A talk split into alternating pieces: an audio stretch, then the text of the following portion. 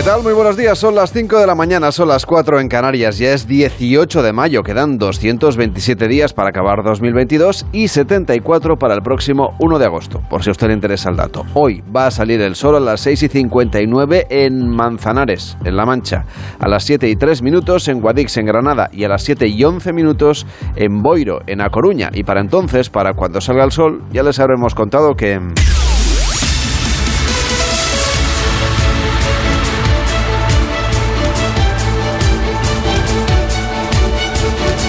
Ya les habremos contado que el presidente del PP, Alberto Núñez Feijó, intenta cerrar la polémica sobre la plurinacionalidad a raíz de las palabras de su número 3, de Elías Bendodo. Nos lo cuenta Juan Carlos Vélez. ¿Cómo estás? Buenos días. ¿Qué tal? Buenos días, Carlas. Dijo el coordinador general del PP en la entrevista que publicó el diario El Mundo el lunes que España era un Estado plurinacional.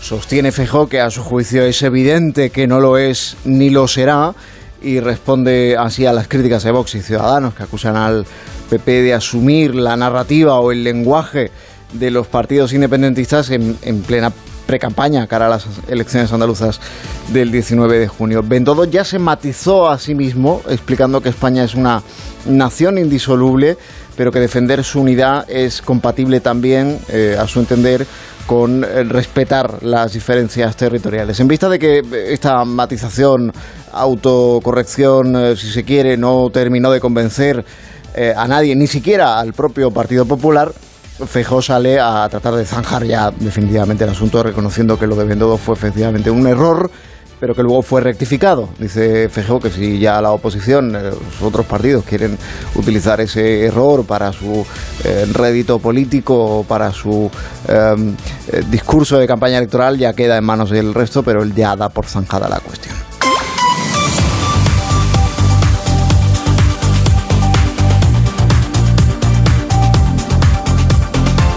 Y el gobierno aprobó ayer el anteproyecto de ley del aborto que contempla que a partir de los 16 años se pueda interrumpir el embarazo sin el consentimiento de los padres. La intención del gobierno es hacer los cambios introducidos en la legislación por el Parlamento en el año 2015, gobernaba entonces con mayoría absoluta el Partido Popular de Rajoy, y volver en este particular a lo que estaba previsto en la anterior legislación, la de 2010. Eh, De manera que toda mujer que quiera abortar a partir de esa edad, a partir de los 16 años, ahora puede volver a hacerlo sin eh, necesitar del consentimiento paterno y además eh, debe tener, según lo previsto en el texto de este anteproyecto de ley del Gobierno, la cobertura garantizada en el sistema público de salud. La gestación subrogada, por cierto, en países en los que esta práctica es legal y que Unidas Podemos quería perseguir penalmente en España, queda de momento fuera de este anteproyecto. Gracias Juan Carlos, cuídate mucho. Igualmente, chao. De lunes a viernes a las 5 de la mañana, El Club de las 5. Onda Cero. Carlas Lamelo. Hoy las temperaturas superarán los 35 grados en buena parte de la península en lugares como los valles del Ebro, del Guadiana, del Tajo o del Guadalquivir. En Zaragoza, por ejemplo, han activado el riesgo amarillo por temperaturas máximas de hasta 36 grados, incluso más. Pueden llegar a marcar los termómetros en la capital de Aragón. Los cielos van a estar despejados, salvo en Galicia, donde es posible que se produzca alguna precipitación débil al principio de esta jornada y se espera abundante nubosidad que se extenderá de oeste a este en el área del Cantábrico a lo largo de todo el día. También pueden registrarse intervalos de nubes bajas en el norte de Canarias y en puntos del litoral mediterráneo. Las mínimas bajarán en el tercio noroeste y subirán en el resto de la península. Seguirán subiendo no solo hoy, sino también en los próximos días y Baleares, así como en el archipiélago canario. Por lo tanto, más calor a lo largo de esta jornada del 18 de mayo. De lunes a viernes a las 5 de la mañana, levántate o vete a dormir con El Club de las 5. Carlas Lamelo. Estamos en el Club de las 5, de las 5 y 4, de las 4 y 4 en Canarias. Hola David Cervelló, ¿cómo estás? Buenos días. ¿A quién le das hoy especialmente los buenos días? Pues va, a Rosalía. Vaya. Sí.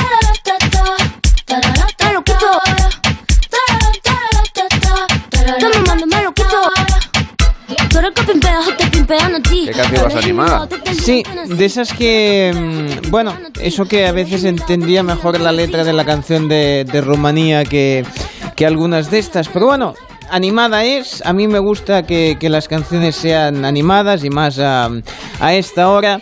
Y Rosalía no solo pone canciones entretenidas, sino que además... lo que hace es interactuar con, ah, con la audiencia, con sus seguidores. Y eso es una cosa que está muy bien en las redes sociales. Hay mucha gente que hace preguntas un poco al aire, es decir, ah, recomendadme una serie. Y entonces todo el mundo como locos comentando, y eso al final lo que consigue es que, bueno, pues tus tweets lleguen a más gente, que sean más viralizados, etcétera. En este caso, ella hizo una pregunta que dice, dime algo que quieras saber que aún no me habías preguntado. Ah, bueno, a ver, también es que mucha gente no le había podido preguntar hasta ahora, así que directamente pues era una primera ocasión para preguntarle alguna cosa a Rosalía. Pues bien, la gente se animó a hacerle todo tipo de preguntas y lo que no se esperaban es que ella pues respondiera, ¿no? Y bueno, por ejemplo, eh, decía Auguri, dice, hola, deséame suerte en mis exámenes, porfa. Y claro, te contesta Rosalía y te dice, ni suerte ni suerte, ponte a estudiar ya. Es un buen consejo, ¿eh? Es muy buen consejo. Ten, eh, ¿Se lo ha tomado bien la chica por eso? Sí, sí, sí, sí, sí. No, hombre, a, a ti Rosalía te dice que te pongas a estudiar y te pones a estudiar. 22.000 likes tiene la respuesta de, de Rosalía, ¿no? Hombre, ahora que Dice- estamos en tiempo de exámenes es lo... vamos... es, Es un buen consejo. Efectivamente, y más si escuchas la, la música de Rosalía, porque te, pon- te entra la... la... ¿Tú crees que te puedes concentrar eh, Sí. estudiando Sí, mientras escuchas y te digo el porqué. A ver. Porque cuando te ponen una canción que entiendes la letra, tú la quieres cantar. Ah, eso está muy bien pensado. Y si la cantas, ya no estás para estudiar. Si tú tienes que... Como no vas a ser capaz, pues te concentras más y te... Es, es mi teoría eh, absurda, ¿eh? pero bueno, puede ser. Eh, hay quien decía, si me respondes, dice Luisina, si me respondes me pongo la alarma para madrugar y ponerme al día con la... eh, bueno, supongo que quería decir facultad, dice facultad. Bueno, en fin. Y Rosalía le responde, venga Luisina, ánimos, que a quien madruga Dios le ayuda, con muchas más Ks em, de las que tendría que tener esta frase, que es ninguna. Eh, después, eh, Chaf Arc Motomami le contesta, Rosalía, mami, nuestro taller de la Facu de arquitectura, estamos haciendo un proyecto inspirado en esto, en Motomami. Solo batir. Solo batir, eh, este sería el tema. Dice, aún está en proceso cada maqueta y cuelga una fotografía de unas maquetas que ha hecho de edificios, porque son estudiantes de arquitectura. Dice, y Pues Son ella... edificios inspirados en Motomami. En cada canción. Cada canción es un edificio, con lo cual no hay uno que esté recto. También te lo digo, ¿eh? O sea, No, las maquetas, las maquetas, las son mejorables. Son mejorables. Espero porque- que el edificio le salga mejor. Claro, porque digamos que todos tienen una estructura que dices, bueno, mira, está bien, pero todos tienen como muchos tensores, ¿no? Como muchas eh, formas de, de sujetarlo para que no se caigan. Y lo que me preocupa es que Rosalía responde, ojalá sean edificios algún día. Bueno, en fin, ya lo veremos. Yo, si eso, no subo por el ascensor. Em, Pelotuda decía, recomiéndame una canción para el verano. Y le dice, hola pelotuda, te recomiendo Bizcochito.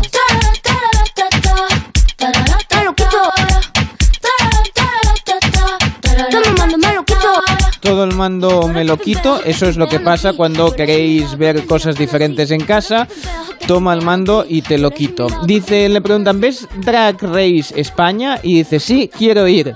Bueno, igual no hay una conjunción de verbos adecuada, pero bueno, está muy bien que siga, que siga el programa. Se puede ver en A3 Player Premium. Sí, por sí, sí, por eso eh, pero le preguntan si lo ve, no si quiere ir. Pero bueno, en cualquier caso, o- ojalá se pase por, por el programa. Y eh, Marta le pregunta cómo preparas el pan tomacat, una cosa muy, muy catalana. Le pregunta si pone ajo. Y ella siempre dice sin ajo. Bueno, pues eh, ya es bonito que, te, que sepas la receta de... ¿Cuál es tu criterio, Cervello? A mí también, yo soy, en esto soy rosaliero. A mí me gusta sin ajo. Me uno a tu criterio. Porque, a ver, hay A gente... ver, alguna vez, Sí, alguna vez, No te digo que no. Y, en pero algún luego- contexto. En algún contexto, incluso si mira, si sabes que el día lo vas a pasar tú solo, sin interactuar, sin hablar con nadie, porque si no luego todo eso sale, sale a la luz y sale a que la gente ves que se te aparta y se te aleja. Y eso es porque repites, repites. Pero bueno, así que el pan tomagat a la Rosalía sin ajo.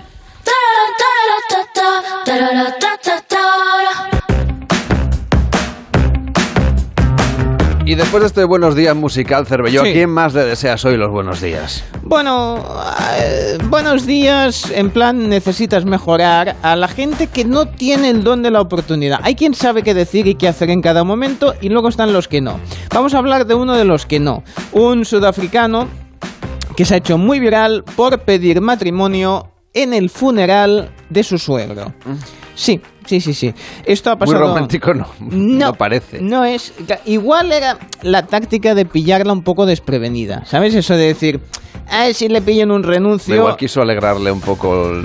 o- ¿sabes? Bueno, El día. hay quien se alegra. Me refiero, y- bueno, ya que está así como Sí. desanimada porque ha perdido a su padre, Sí. bueno, a lo mejor si le doy una buena noticia. Bueno, y un anillo, ¿no? El anillo para cuándo, ¿no?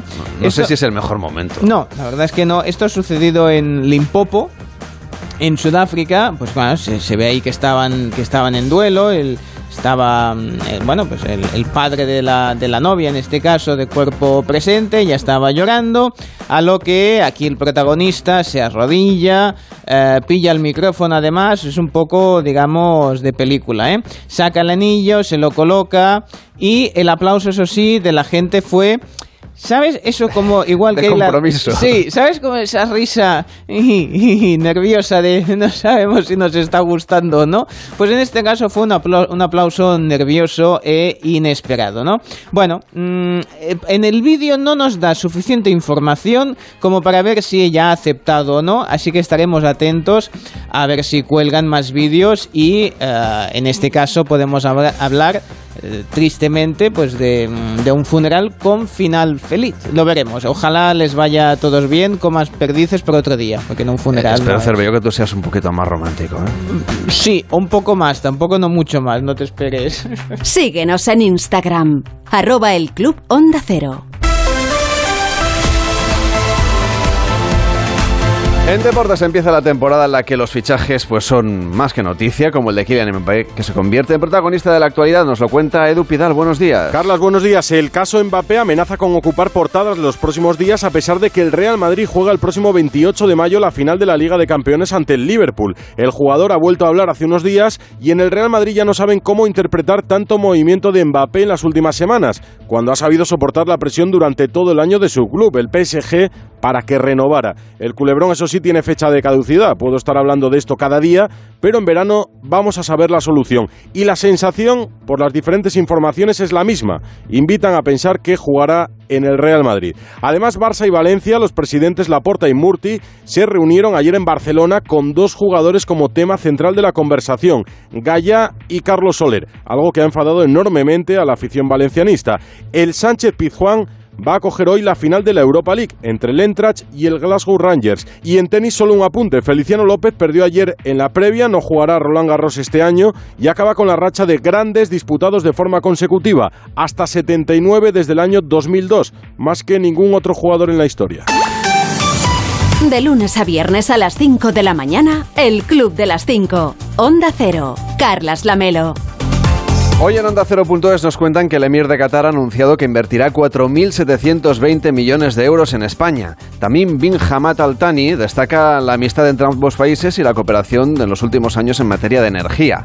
Anoche se celebró una cena de gala ofrecida por nuestro país y su visita va a continuar durante el día de hoy con una reunión con el presidente Pedro Sánchez. El portavoz del PSOE, Héctor Gómez, pasó anoche por la brújula con Juan Ramón Lucas y defendió que su partido está con la monarquía parlamentaria y que nada impide que Juan Carlos I pueda regresar a España. España es una democracia plena y nosotros defendemos la institución. De hecho, entendemos que Felipe VI está haciendo una labor por dignificar la acción de, de- la institución y jugar un papel importante también ¿no? en el ámbito eh, en, en España, en el ámbito nacional, como también en el internacional. Yo creo que esa es la la dinámica y ahora mismo no es una cuestión eh, que sea objeto de, de- de- de debate y evidentemente la defensa de la, de la institución está ahora mismo sobre, sobre cualquier otra, otra otro tema.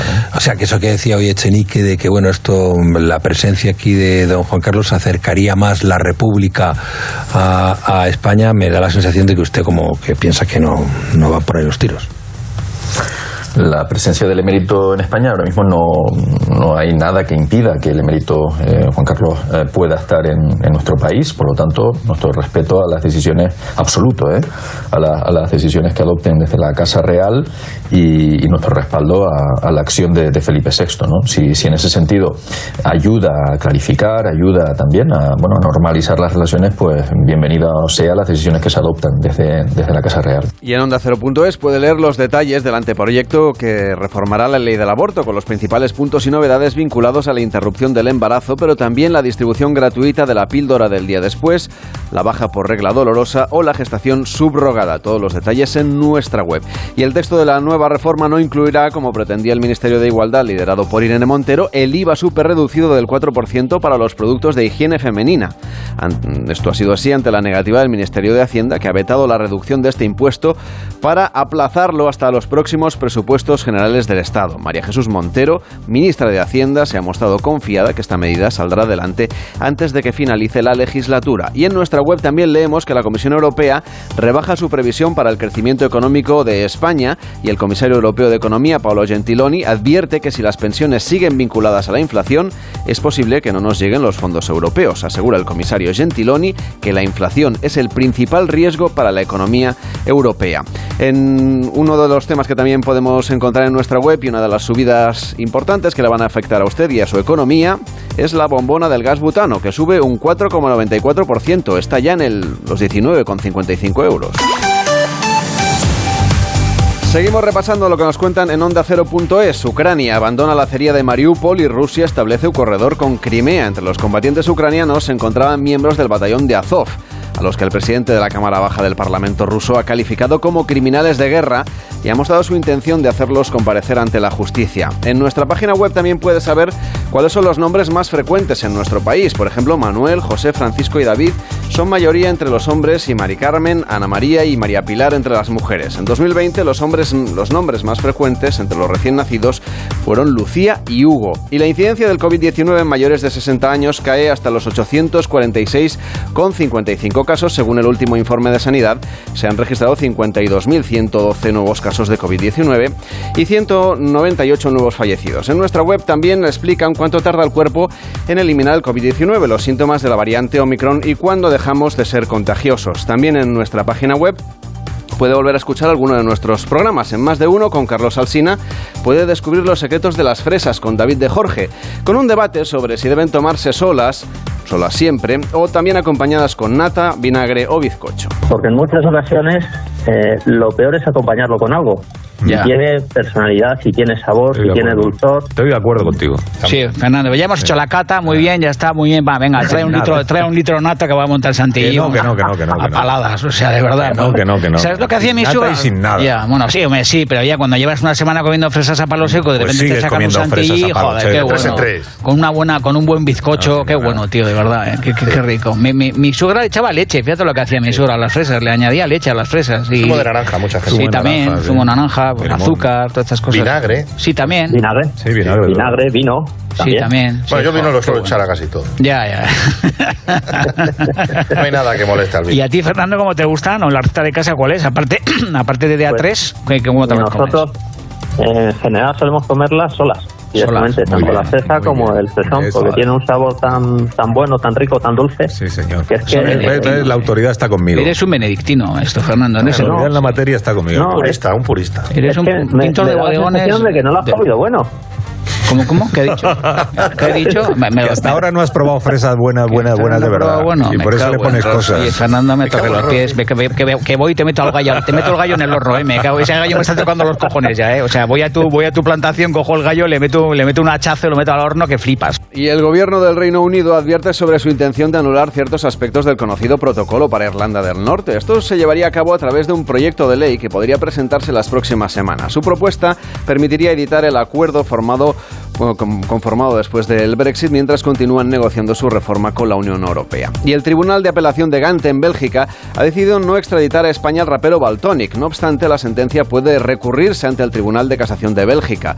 La justicia española reclamaba la extradición de Baltonic con relación a un delito de injurias a la corona. Y los Mossos de Escuadra analizan la caja negra de los trenes que, que este lunes chocaron en San Boi de Llobregat, provocando un muerto y 86 heridos. En Onda 0.es también puede ver un vídeo que se ha viralizado mucho en internet, un coche de cartón de la Guardia Civil en alguna carretera española, colocado de manera que estaba rodeado por conos como si fuera una patrulla auténtica. La Benemérita asegura que no utiliza estos métodos para disuadir a los conductores imprudentes. Puede ver el vídeo en nuestra página web. Allí también puede escuchar Julia en la Onda, a la carta, con Julia Otero.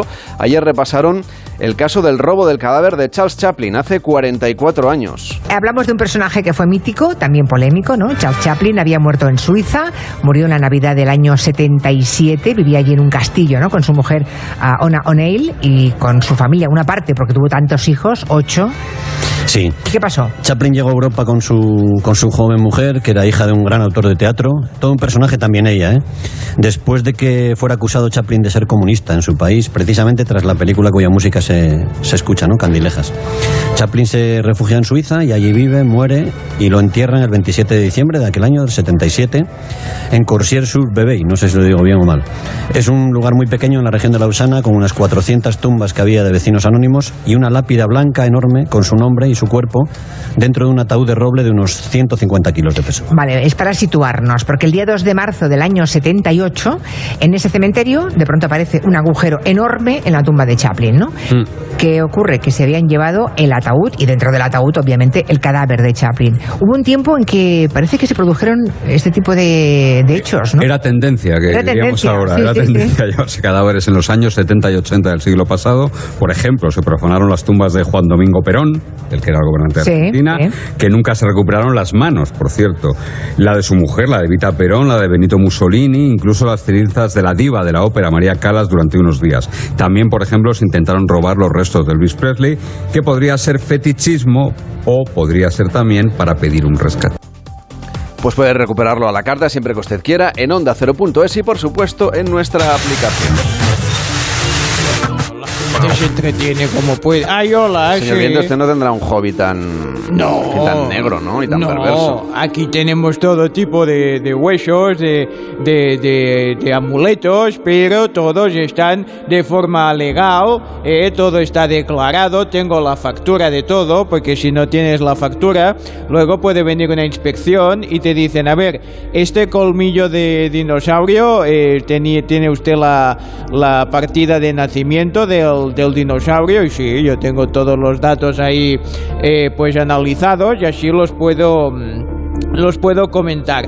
A ver, tengo que hacer un llamamiento a todos nuestros oyentes, bueno, a sus oyentes, pero bueno, ya me escuchan a mí, eh, que es muy importante ¿eh? porque la gente está, no está siendo consciente de que está haciendo mucho calor eh, y el refranero español está muy bien, pero dice que hasta el 40 de mayo o el 50 o que sea, no te quites el sayo.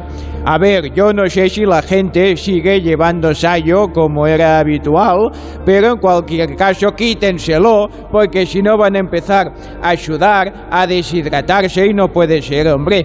Vayan un poco más fresquitos, ya les dije yo, que ahora voy con la túnica así más sedosa, eh, más, eh, estoy aquí elegante, pero me he quitado la de franela porque estaba sudando que era una cosa fina. Bien, eso es muy importante para que... nuestros oyentes sepan eh, que tienen que ir un poco más ligeritos, algo ventilado y siempre con hidratación, que tengan a mano una botella, una botellita, tampoco hace falta ir con la garrafa todo el día arriba y abajo, que hay gente que saca a pasear el agua y esa agua, pues al final, oye, pues va, eh, tiene mucha movilidad. Por cierto, hoy... Como día 18, seguro que sabe cuál es el Hombre, número de la suerte. Claro que sí, 18 es 1 más 8, 9. Muy bien, pues déjeme que le cuente 9, que no tiene rima, ¿eh? Pero bueno, eh, ¿por qué es importante el 9 y el planeta Marte? Pues porque 9 tiene influencia sobre todos los números, porque según la numerología, eh, cualquier número sumado a 9 da como resultado el mismo número. Fíjese. A ver. 5 más 9, 14. O sea, al sea, 5 claro, le hemos somos sumado cuatro. 9 y sa- y sale 14. 14 ¿qué es? 1 y 4. 4 y 1, 5, 5. ¿Eh? Ya vuelve Ah, a tener el vale, 5. vale, ¿Eh? Imagínate que sume 4 más 9. Pues sería 13 y el 1 y el 3 vuelve a dar 4. Es maravilloso, no sirve para nada, pero bueno, esta gente se entretiene. Pero si la gente, pues, oiga, en lugar de robar cadáveres, como Sí. hacían en Ay. los 70 y en los 80, según dijeron Sí. Marlaska y. Cuando no quedaron Rendueles, pues por lo menos Claro. que echen cuenta con los números. Cuando no quedaban cadáveres que, que profanar, pues empezaron a buscar con los números, ¿eh? Y bueno, igual... Igual esto era de antes, ¿no? Que se sabía o no. Sí, bueno, imagino que sí. Y cualquier número multiplicado por 9 Sí. da como resultado 9. Fíjese. 9 por 5, 45. 4 y 5, 9. Ya está, ya lo tiene. Es maravilloso, ¿eh? No sirve para nada, pero bueno, si se quieren entretener un rato, pues que sepan que pueden hacerlo, ¿eh? Y todas esas cosas siempre están bien. Hoy es el día, según este manual que tengo yo aquí, del activismo. ¿eh? El día del activismo. Bueno, Del pues, oye, activismo. entonces a reivindicar todos, ¿no? Sí, que la gente esté activa. ¿eh? Bueno, vamos a ver los puntos fuertes por si tienen eh, pensado tener un bebé hoy, ¿eh? pues que sepan cómo va a ser esa persona. ¿eh? Puede ser comprometida, ¿eh? como puntos fuertes, idealista, ¿eh? de ideales, ¿eh? no de que sea gente inmobiliario, y es gente responsable. Los puntos débiles son intolerantes, sacrificados, bueno, eso puede ser un punto débil o puede ser una virtud, que es una persona muy sacrificada, que es muy trabajadora, pero al mismo tiempo es una persona ambiciosa. Bueno, pues que lo sepan. Les dejo con una meditación que es de las más cortas que me han puesto. a Así ver, que, que... cojo aire, cojo aire, ¿eh? Sí, venga. También esto pasará. Hala. De lunes a viernes a las 5 de la mañana, madruga con el Club de las 5. Información y buen humor con Carlas Lamelo. Bueno, hay que decir que sin duda la meditación va al pelo para los días que estamos viviendo. ¿eh? También esto pasará y usted lo aplique a lo que le parezca más oportuno. Cierto. Hoy sale a la venta el libro Las ballenas cantan jazz de Mario Viciosa, colaborador de Por fin no es lunes, el programa de Jaime Cantizán.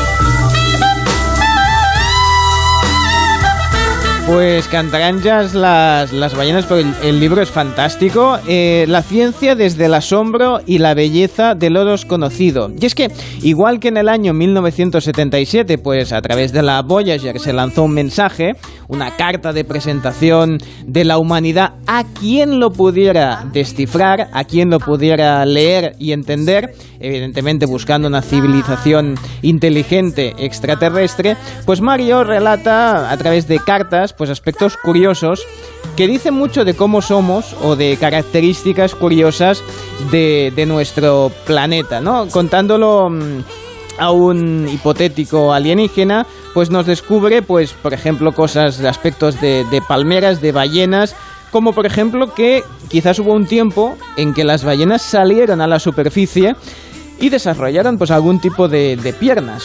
Ha parecido mm, a los hipopótamos, ¿no? Para terminar volviendo al mar, ¿no? Así que de lectura obligada para los curiosos con ganas de sorprenderse, pues de temas clásicos, pero también, por ejemplo, de las NFT. Que eso todos necesitamos que alguien nos lo explique, porque seguimos sin conseguir entenderlo. Ferran Adrià parece que ha sacado también un dibujo en NFT, que dice que él tampoco entendía lo que era. Eh, eh, construcción, ¿no? O sea, es una construcción de NFT, debe ser solo la N o la T. Bueno, en fin, como reza la contraportada, Las ballenas cantan jazz es una explicación de nuestra singular existencia a Alice, una entidad hipotética y extraterrestre, escrita por Bob, otro hipotético interlocutor, portavoz humano, dispuesto a compartir, dice, el extrañamiento, dice, de un mundo que, aunque nos es habitual, no deja de ser formidablemente asombroso. Las ballenas cantan jazz, el libro de Mario Viciosa. Venga, que te pongo una canción para Vamos. salir a correr, Cervello.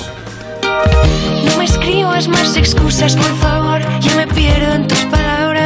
Dime que no. Te imagino lo más alto y eso siempre es un error. Cuando te caigas, a ver quién te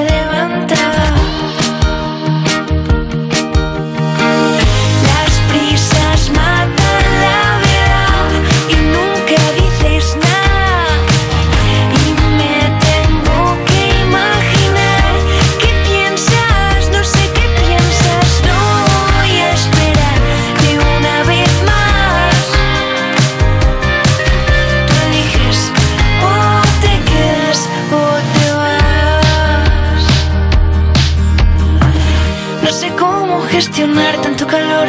Se me pegan los ruiditos del ventilador. Tú te quejas porque no te gusta tanto esta versión. Pues El Club de las 5. Carlas Lamelo. 30 minutos empieza más de uno en Onda Cero con Carlos Alsina. Hoy analizando lo que interesa o no interesa al gobierno, a los socios y a la oposición. Rubén Bartolomé, ¿cómo estás? Buenos días. Buenos días, Lamelo. Sí, claro, es que hoy hay sesión de control en el Congreso y las preguntas van sobre la relación de Pedro Sánchez con sus socios y las cesiones o no al independentismo. Todo al hilo de lo de Pegasus, asunto que vuelve hoy al Parlamento cuando ha desaparecido prácticamente de las primeras páginas de los diarios, porque de lo que se habla hoy, sobre todo en algunos de ellos, es de Villarejo, sus grabaciones, sus informes. La novedad de este día es que algunos incluían noticias falsas contra el secesionismo y que las conocía el Ministerio del Interior en tiempos de Fernández Díaz, Díaz, es decir, en tiempos de Rajoy. Las grabaciones, dice el PP, son de hace 10 años, es lo que afirma el presidente Feijóo. Además, Cervelló, y además, Rubén Dime, se dime, sigue dime. hablando del regreso del rey emérito. Sí, eh, tienes que cuidar lo de, lo de la memoria, ¿eh? Sí, lo del rey emérito. Totalmente. lo del rey emérito, que es lo que adelantó Ónega, recuerda la Melo, y lo confirmó oficialmente ayer el alcalde de Sanjenjo. Em, se le preguntó al gobierno sobre este hecho. Lo que dijo ayer la portavoz eh, Isabel Rodríguez es que es una decisión que no compete en absoluto a la Moncloa. En realidad por ahora ni Zarzuela ni el gobierno han confirmado que, vaya a venir el, emérito Juan Carlos eh, I. De hecho, fíjate, los socios de Sánchez, Podemos incluido, no están de acuerdo y ayer salieron en tromba a mostrar su disconformidad con que vuelva el rey Moncloa. Lo que viene a decir es que ellos, ya lo hizo en, en boca el propio presidente eh, Pedro Sánchez, lo que piden al- a don Juan Carlos es que explique todo lo sucedido y que se disculpe por todo ello. ¿Qué más me cuentas de la primera parte de más de uno? Pues que empezamos hoy hablando de plantas que fascinan. No te puedo decir más porque para eso viene al arrancar el programa ya María Gómez Prieto. A partir de las seis y media tenemos recreo con la historia de una canción de Sara Iturbide. En su informativo para animales, Pecino nos habla hoy, ojo, de Indiana Jones. Ajá. ¿Qué tiene que ver? No lo sé, pero por eso está Pecino aquí para contárnoslo. En la historia de este día, Fortea nos habla de un campeón del mundo español.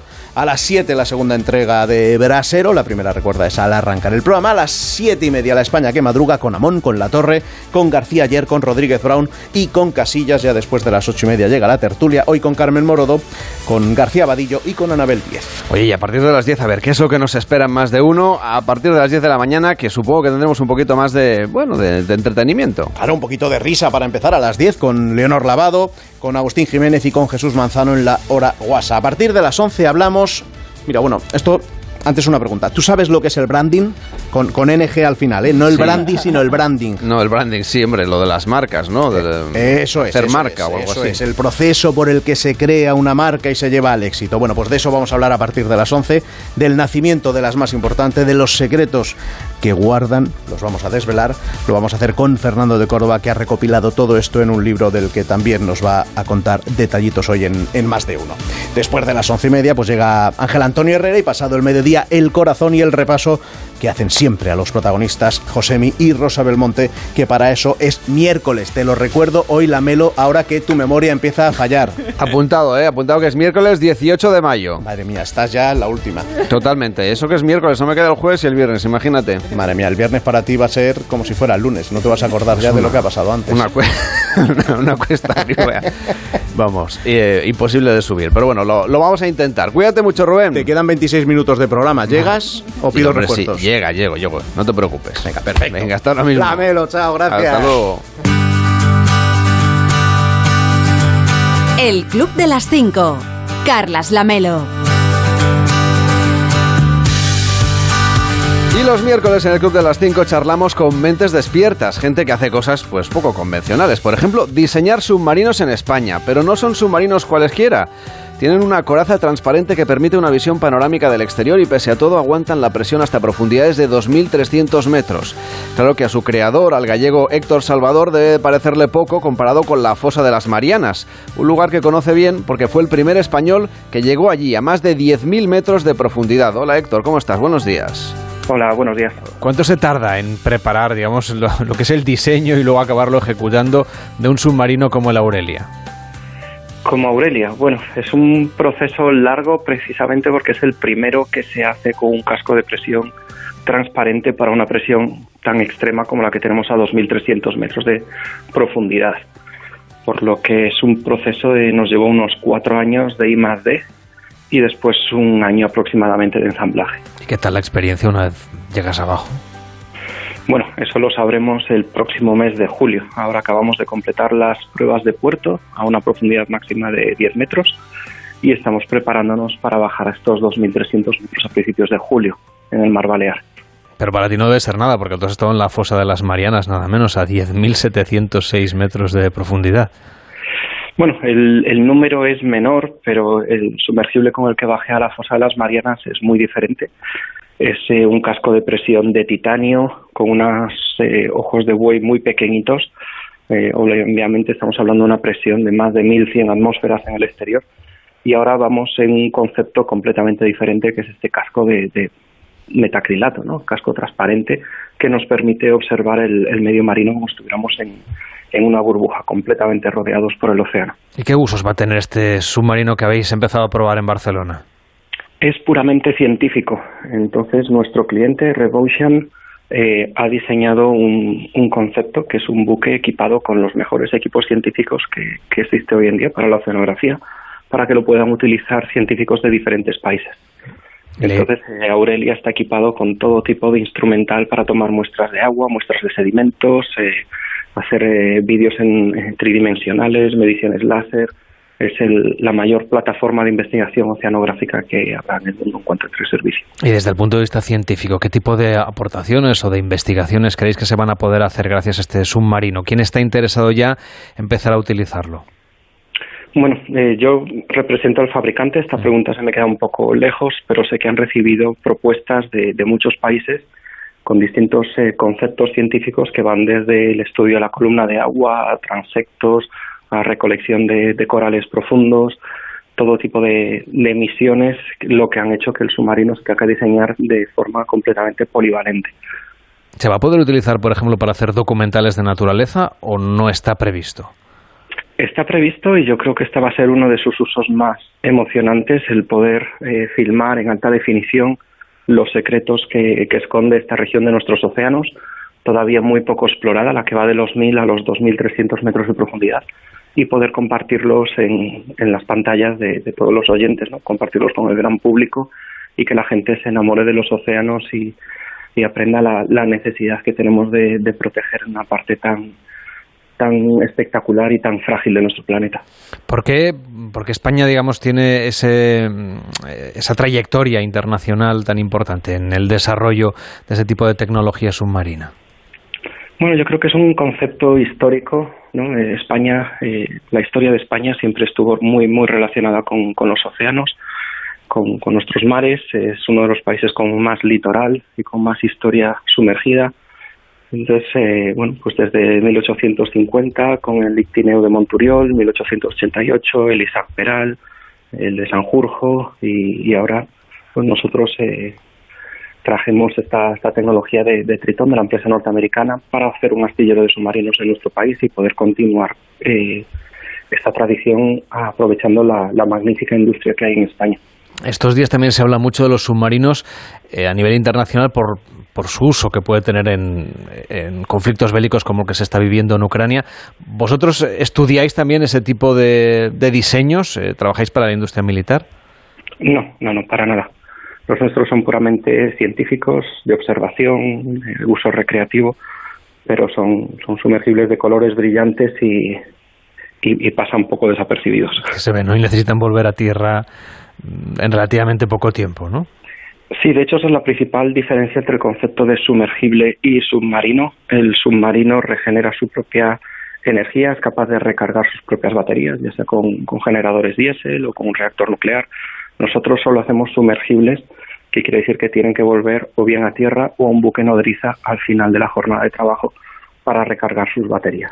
Esta tecnología también va a permitir en el futuro que, bueno, ya, ya, existen, pero seguramente su proliferación de submarinos de uso recreativo, como decías, turístico, ¿no? Para, para ver el fondo del mar, para explorarlo, para conocerlo. ¿Cuánto crees que vamos a tardar en empezar a ver esto de manera más frecuente? Es decir, que va a ser ac- accesible para que un público mayoritario pueda vivir esta experiencia. Bueno, curiosamente, cuando empezamos la empresa Tritón, empezamos haciendo sumergibles para uso privado a, a bordo de, de superyates.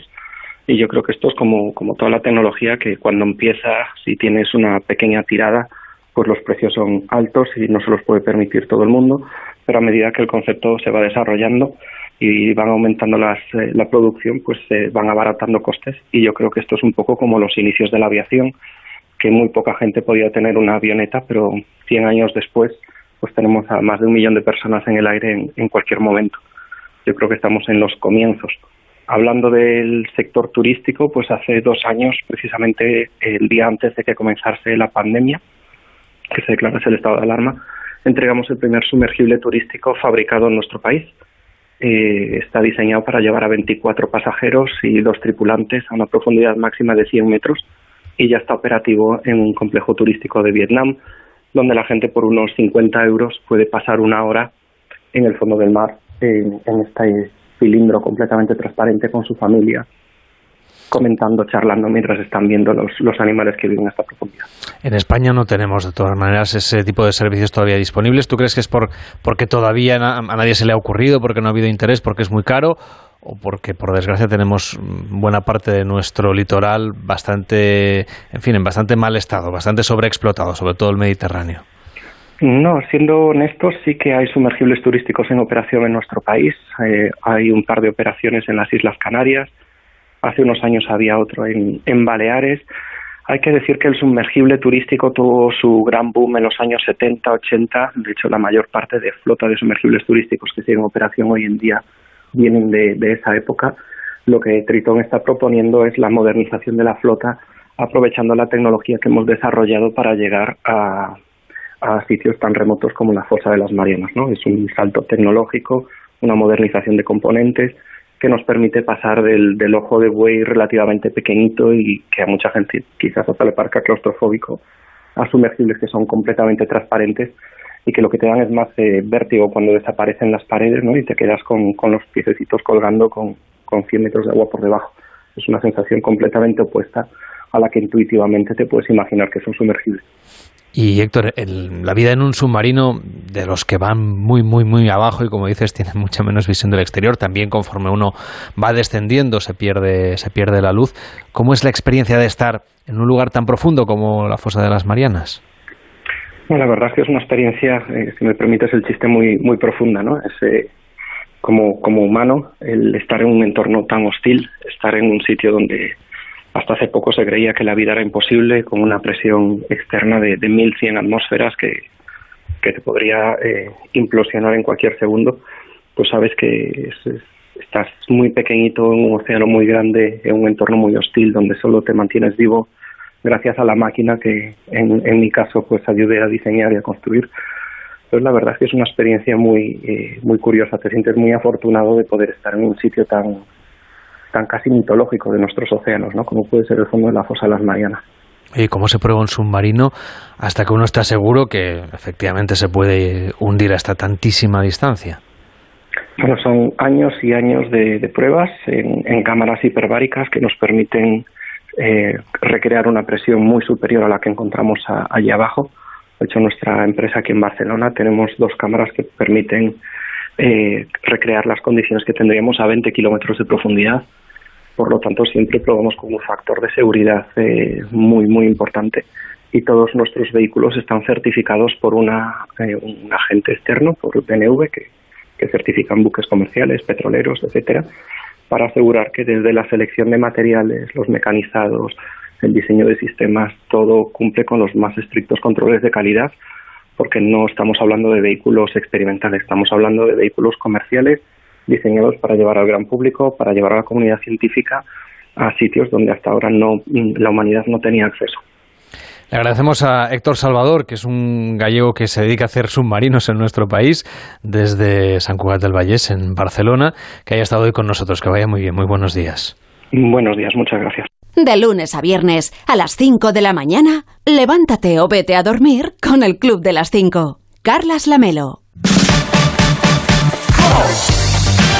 Estamos en el club de las 5, de las 5.44, de las 4.44 en Canarias y David Cervello lo que hace es repasar con nosotros lo que ha visto en la televisión y lo que cree que quizá sería interesante pues recuperar a la carta o por lo menos hablar de ello cuando nos tomemos un café hoy con los compañeros. Cervello, a ver, ¿qué es lo Sí. que has visto en la televisión que te ha llamado la- especialmente la atención? Bueno, ha sido bastante comentado en, en las redes sociales, por ejemplo, el, el- programa en la, en la primera de Eva Soriano, porque tenía de invitada a Chanel. Bueno, a Chanel, a todos sus bailarines, a antiguos eurovisivos y muchas preguntas que la gente del público que asistía pues podía escribirles en un papelito y pues las seleccionaban las preguntas y se las hacían a la propia Chanel.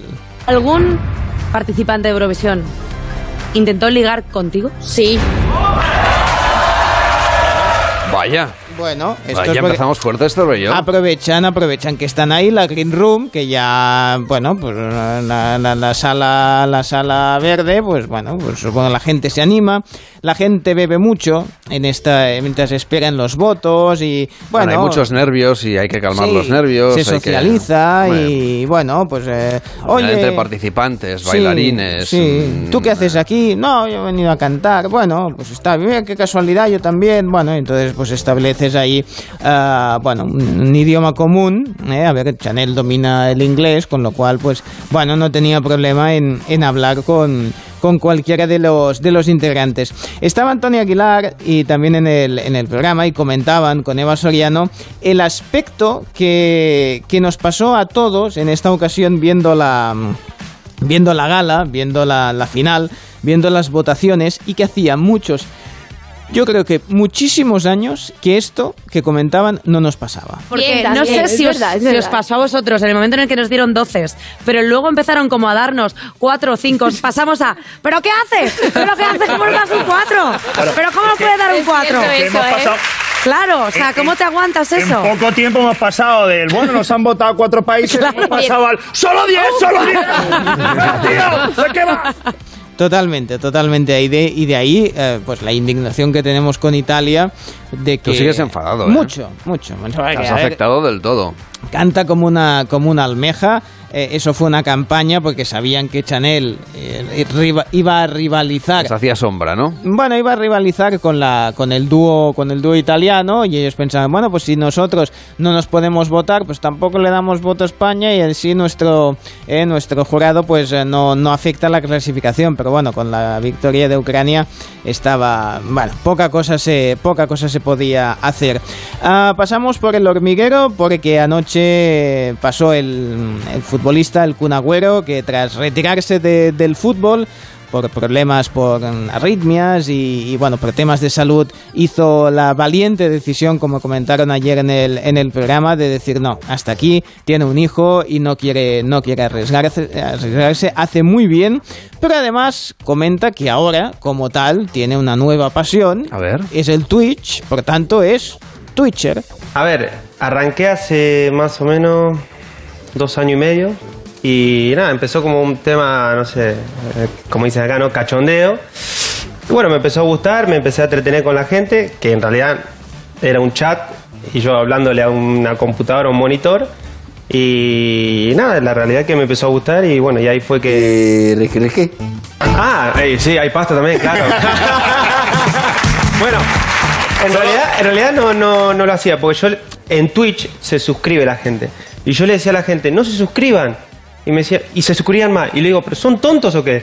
Le digo, no, porque le digo, yo no, no necesito, o sea, están poniendo plata que, que no la necesito. Entonces la gente decía, no, te ponemos igual. Y cada vez más, más, más, y le decía, ah, va. Entonces digo, suscríbanse, hagan lo que quieran. Porque al final hacen lo que quieren. La gente hace sí. lo que da la gana, pero oye, vas pasando la gorra. y También, va- es, va también está bien como táctica esta psicología inversa, ¿eh? Decir, no, no se suscriban. A ver, porque a diferencia de YouTube, por ejemplo, que en YouTube uno s- eh, suscribirse es gratuito. En Twitch no. En Twitch tú puedes seguir un, o sea, estar viendo un canal sin estar suscrito, entonces es gratis. Pero si te suscribes, pues tú pagas una, una cantidad mensual. Una Sin- contribución, ¿no? Es una contribución eh, simbólica, pero que te permite teóricamente pues acceder a contenidos exclusivos, a sorteos, etcétera, ¿no? Con lo cual decía, no, pero no se suscriban. Y la gente dice, bueno, esto lo está diciendo porque seguro que dan algún, algún premio especial, ¿no? Así que, bueno, es normal que los que sean muy fans de, de alguien, a ver, tampoco puedes suscribirte a todo porque si no sí que terminaría siendo, siendo una pasta. Eh, en el intermedio, los audios, bueno, está- están entretenidos con los audios que van saliendo, en este caso de Villarejo y Esperanza, que les han dado mucho juego. Este recurso interpuesto por la Asociación de Villarejo pone en peligro la aspiración de Aguirre de convertirse en candidata a la alcaldía de Madrid, por lo que decide reunirse con el excomisario gracias a la mediación del ex juez decano José Luis González Armengol, amigo personal de Villarejo. La reunión se produce en la cafetería de un lujoso hotel madrileño en septiembre del año 2014, seis meses después del incidente y días antes de que Aguirre acuda a los juzgados para declarar. Vamos a escuchar el momento en el que ambas partes se conocen. Presidenta. ¿Qué tal? Buenos días. Encantada de estar aquí y de, y de- y de conocerte. Sí, ah, porque tengo mala fama por ahí, ¿no? Ya sé No, que... no, no, no, mala ¿Eh? fama no, pero para mí transparencia y justicia es mi, mi verdugo. No, pero vamos, no nos podemos tutear, ¿no? Por supuesto. Yo soy admirador políticamente eh, tuyo, vamos, de ¿Pero qué toda me la vida. De toda la ¿Cómo vida. pones Qué raro, porque yo creía que era de extrema izquierda. En fin, la verdad es que más que la acusación particular, Villarejo parecía presidente del club de fans de Esperanza Aguirre. Solo le faltó pedirle un selfie. Pero eso en el caso de Villarejo y Aguirre es muy difícil, porque tienen tanta cara que no caben los dos juntos en la misma foto, la verdad. Están entretenidos y ah, me gustó muchísimo la, la sección de, de Thaís, de Thaís Villar, que preguntaba, a ver, te iba a decir a jóvenes, bueno, igual no tan jóvenes, pero que siguen viviendo más o menos en casa, ¿no? Y les preguntaba si se consideran buenos hijos. Y algunos de ellos, la verdad, como el caso de Patricia, me ha sorprendido. Patricia, ¿tú te consideras una buena hija? No me considero la mejor hija del mundo, yo di mucha guerra, fue una adoles- adolescencia complicada, pero tengo un buen corazón, creo yo. Pues vamos a verlo, que ahora mismo empieza Tais Advisor. ¿Qué cualidades tienes tú para ser buena hija?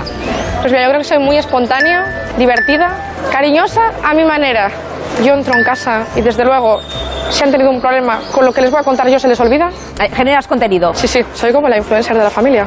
Thaís Villas, que yo me, me- me- me he lanzado a Villar porque ya eh, la, la vista ya no es la, ya no es la, ya confundo las R's con las S. Bueno, me ha encantado esta, esta chica que ah, dice, no, no, oye, que si tienen algún problema, que si están discutiendo por algo, que si les preocupa algo, vengo yo y con cualquier cosa que les cuento se les olvida. Es decir, lo, lo- cuando viene la hija, así que ahí empiezan las preocupaciones. Bueno, otro de los protagonistas de Thaís ha sido Israel. En este caso, ha demostrado que una vez más que las madres, oye, las madres saben mucho. ¿Estás localizable siempre o eres de los que desaparecen por la mañana y apareces solo para dormir? Yo siempre soy, estoy localizable. Siempre. Si me llama mi madre o mi familia. O sea, hay a veces que me apetece no cogerlo a alguien, sí, pero a mi madre se lo cojo siempre. ¿Cuántas veces puedo llegar a llamarte a lo largo del día? En días malos, de 10 a 12 veces. De 10. En, en días buenos a lo mejor ni me llama. ¿Y, y le das bola? ¿Hablas? Las 12 veces son para, para regañarme, pero sí, le doy bola y hablo. ¿En qué flaqueas como Eso, que a veces soy un pasota, que por aquí me entra, por aquí me sale, que voy al mi rollo. Y a veces pues debería escuchar un poco más a lo que me dice mi madre, ¿Cuál ha sido el último consejo que te ha dado tu madre? que me centre en la vida. Bueno, Cervello, pues gracias por repasar la televisión con nosotros. Bueno, no, y está bien, eh, está bien eso que, la- que las madres se preocupen. Dice, en días buenos eh, no me llama, en días malos me puede llamar 12 veces. ¿eh? Eso, según él, según la madre, es en días buenos le llamo 12 veces y en días malos no le puedo llamar. Me encantan estas encuestas de Thaís. Oye, si te lo preguntamos a ti. Ah, bueno, mm, claro, sí. eh, En el caso de, de- de mi padre, mi, mi madre ya falleció, pero mi padre ah, casi, casi prefiere. Si no le llamo, es que son buenas cosas, es ¿Verdad? buenas noticias, o sea que seguro que sí. El Club de las 5. Carlas Lamelo. Hoy es 17 de mayo, día en que estaremos pendientes de la sesión del control al gobierno con temas como las cesiones de Pedro Sánchez al independentismo, el programa Pegasus, el cese en el CNI o la situación económica del país. Lo van a poder seguir en directo en tiempo de más de uno. Suecia y Finlandia entregarán hoy en Bruselas su solicitud de ingreso a la OTAN y la Comisión Europea detallará a lo largo de la jornada su amplia propuesta llamada Repower EU para que la Unión Europea reduzca enormemente su dependencia de los combustibles fósiles importados de Rusia. Y Dinamarca alberga hoy una reunión sobre energía eólica a la que acuden La presidenta de la Comisión Europea, Ursula von der Leyen, y el canciller alemán Olaf Scholz, un pleno, en pleno proceso de reorientación de las fuentes energéticas de la Unión Europea por la guerra en Ucrania. Y la secretaria del Tesoro de Estados Unidos, Janet Yellen, llega a Alemania para participar en una reunión de ministros de finanzas del G7, donde abordará con sus socios cómo contrarrestar los riesgos de la recesión económica ante el impacto de la guerra en Ucrania y la Agencia Estadística Comunitaria Eurostat publica los datos de inflación de la eurozona y el índice armonizado de precios al consumidor de abril de 2022. Y el Banco de España va a publicar su informe anual de 2021. Les seguimos contando en el Club de las Cinco lo que hoy va a ser noticia. La presidenta de la República de Moldavia, Maya Sandu, pronuncia un discurso en el Parlamento Europeo, que también le van a ir dando cuenta hoy a lo largo de la programación en Onda Cero. Y el secretario de Estado de Estados Unidos, Anthony Blinken, preside una reunión ministerial centrada en los efectos de la guerra en Ucrania y cómo estos efectos están, de alguna manera, teniendo incidencia en la seguridad alimentaria de numerosos países. Y la Organización Meteorológica Mundial presenta su informe sobre el estado global del clima en 2021, con previsiones para este año. Además, hoy el presidente de la Generalitat de Cataluña, Per Aragonés, viajará a Bruselas, donde se reunirá con el expresidente de la Generalitat, Carles Puigdemont. Y los taxistas convocan un paro total en Cataluña para exigir que se cumpla la ratio del vehículo VTC por cada 30 taxis. Además, el jurado del Premio Princesa de Ciencia del Premio Princesa de Asturias de Ciencias Sociales va a dar a conocer el fallo de este galardón al que optan 25 candidaturas de 16 nacionalidades diferentes. En deportes seguimos teniendo la misma pregunta. ¿Jugará o no Kylian Mbappé la próxima temporada en el Real Madrid? Se lo pregunto a Edu Pidal. Buenos días. Buenos días, Carlas. Pues no te puedo dar una respuesta tajante. Mi sensación preguntando a las partes es que efectivamente Mbappé será jugador del Real Madrid la próxima temporada. Pero cuando Onda Cero pregunta al Real Madrid si el jugador estará aquí el próximo verano, transmite buenas sensaciones, pero nunca un sí tajante. Y es real, y así lo contamos en Radio Estadio Noche, que en el Real Madrid existe cierta extrañeza por la locuacidad del jugador en la última semana. No saben cómo interpretar las últimas declaraciones de Mbappé. Puede entender que sea fruto de la presión de su club, del PSG, de Qatar, fruto de su juventud.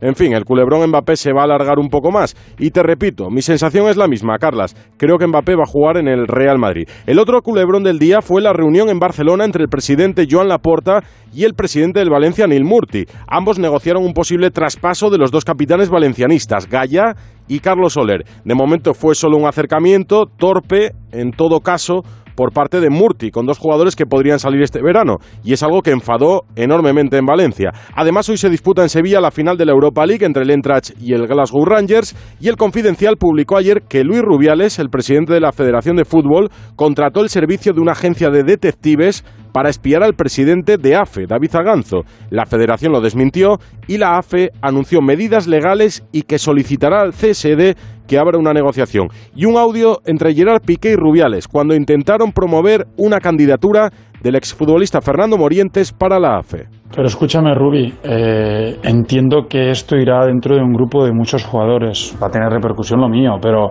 pero hostia, que no sea el titular en grande, dile al marca que hostia, que no pongan mi nombre, por favor, que no parezca que esté liderando esto. Lo que intentaban es preparar una candidatura alternativa con Fernando Morientes para competir por la presidencia de la AFE con David Zaganzo, enemigo de Luis Rubiales. Una más de los negociados de Rubi y Jerry, ya ves.